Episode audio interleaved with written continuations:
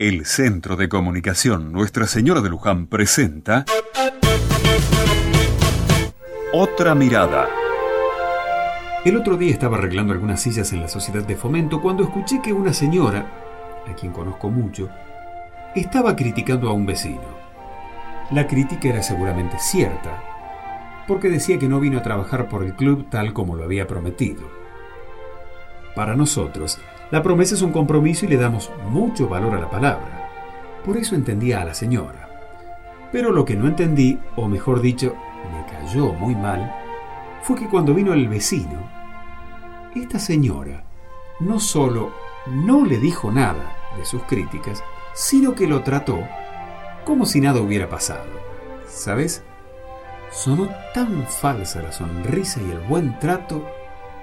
Esperé hasta que el vecino se vaya y me pareció que tenía que decírselo.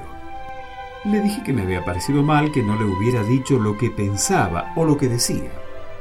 Al rato de charlar, la señora me reconoció lo que había hecho y que estaba segura que no volvería a hacerlo, que no podía tener dos caras.